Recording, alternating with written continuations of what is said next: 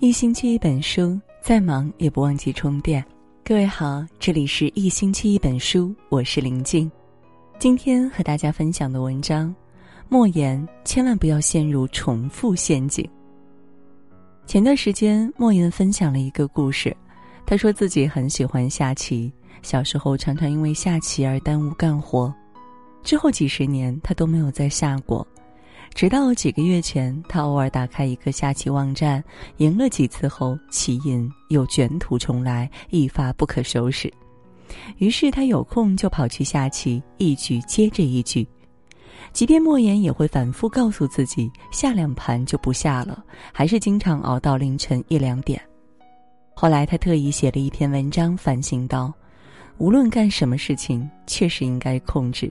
千万不要沉溺于某一种重复性的活动中，耽误了其他工作。生活中你肯定也有类似的经历：计划刷十分钟的视频，一不留神几个小时过去了，最后把时间都荒废；计划打一局游戏，结果连续熬了好几个晚上，既影响了工作，又伤害了身体。凡事有度，过犹不及。如果管不住自己，这种重复行为只会偷偷毁掉你的整个人生。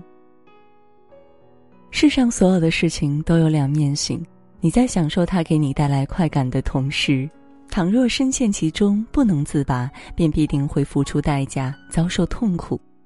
欲罢不能书中讲了这么一个故事：艾萨克在华盛顿读大学期间，着迷于某款游戏。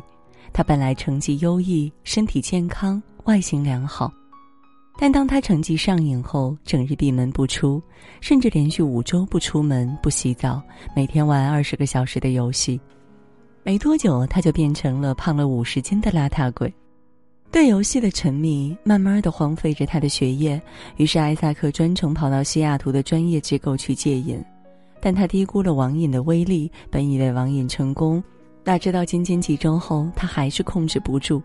就这样，因为控制不住自己，他葬送了前途。大学没有读完就退了学。任何事情都是这样，一旦沦陷，你就会完全被他支配。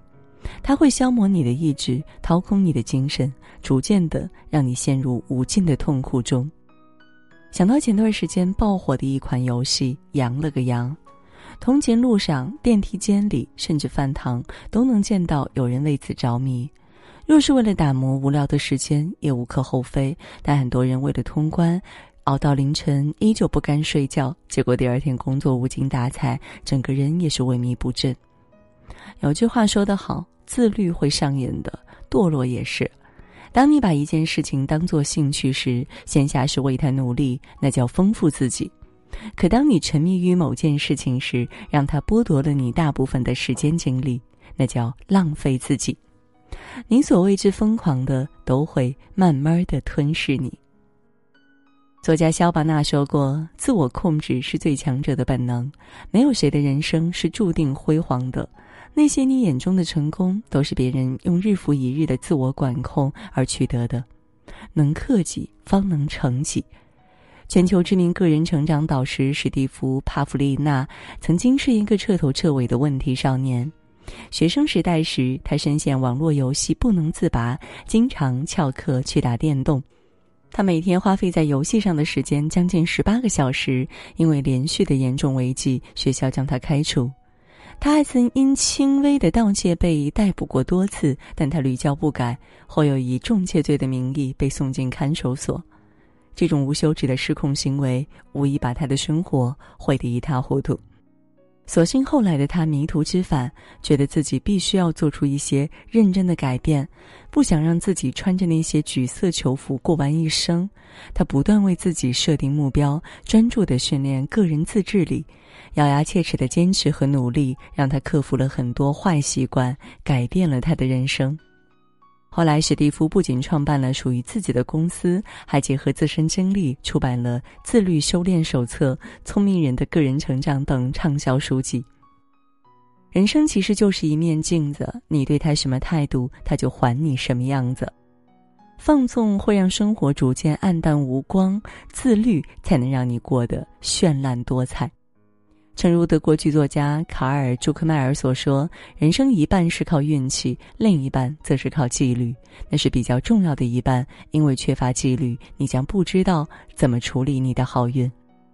做不到持之以恒，就永远无法冲破黑暗的人生。管住自己是一个人自我救赎的开始。当自控变成一种习惯，那些前期吃过的苦，最终都会照亮你前行的路。”特别认同一句话：真正的自律不是反人性，而是能够融洽的与他相处。人生在世，很少有人能做到摒弃欲望无所求。那么，如何合理的克制欲望，防止掉进重复陷阱？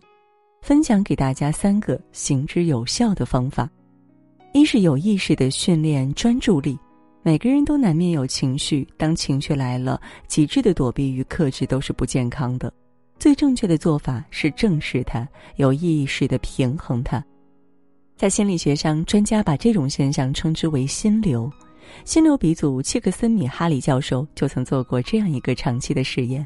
他历时二十五年，采访了来自世界各地各行各业的上万个人，发现当他们专注的将精力完全投注在某种活动上时，会产生一种高度的兴奋与充实感。这种状态不仅会让他们感到快乐与幸福，也会带来极高的效率与成就。与其被支配着生活，不如让自己占主导地位，有意识的训练专注力，尝试控制自己，把控兴趣与正式的平衡，充分享受自我掌控带来的乐趣。二是用内啡肽逐步取代多巴胺。人之所以会上瘾，都是多巴胺在作祟。多巴胺是一种即时满足，比如刷抖音、喝奶茶，大脑立刻就会分泌多巴胺，你立刻就会感到很爽。但是多巴胺分泌之后，一般会急剧下降，人容易陷入空虚和焦虑。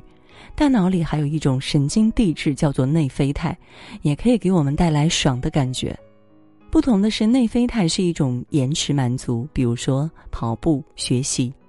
在一段奋斗过程之后才能获得，它会让人感受到长久的放松与宁静。当你对一件消耗自己的事情开始上瘾时，可以尝试逼自己去学习、去运动、去享受忙碌带来的畅快。渐渐的，你的生活会在这种难且快乐的过程中得到改善。三是多给自己正向反馈。亚里士多德曾说：“要成为优秀的人，我们不能只有优秀的想法或者优秀的感觉，必须优秀的行动。想要改变自己，可以先从制定小目标开始，比如想要减掉二十斤，先从一周五杯奶茶变成两杯开始；想要看完一本书，先从每天看半小时开始。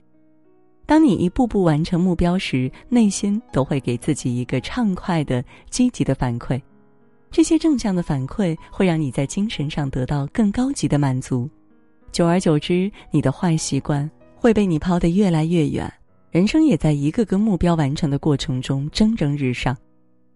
加拿大有位心理治疗师给瘾下过一个定义：一种暂时让人放松快乐，但长期伤害你却无法放弃它的行为，就是上瘾。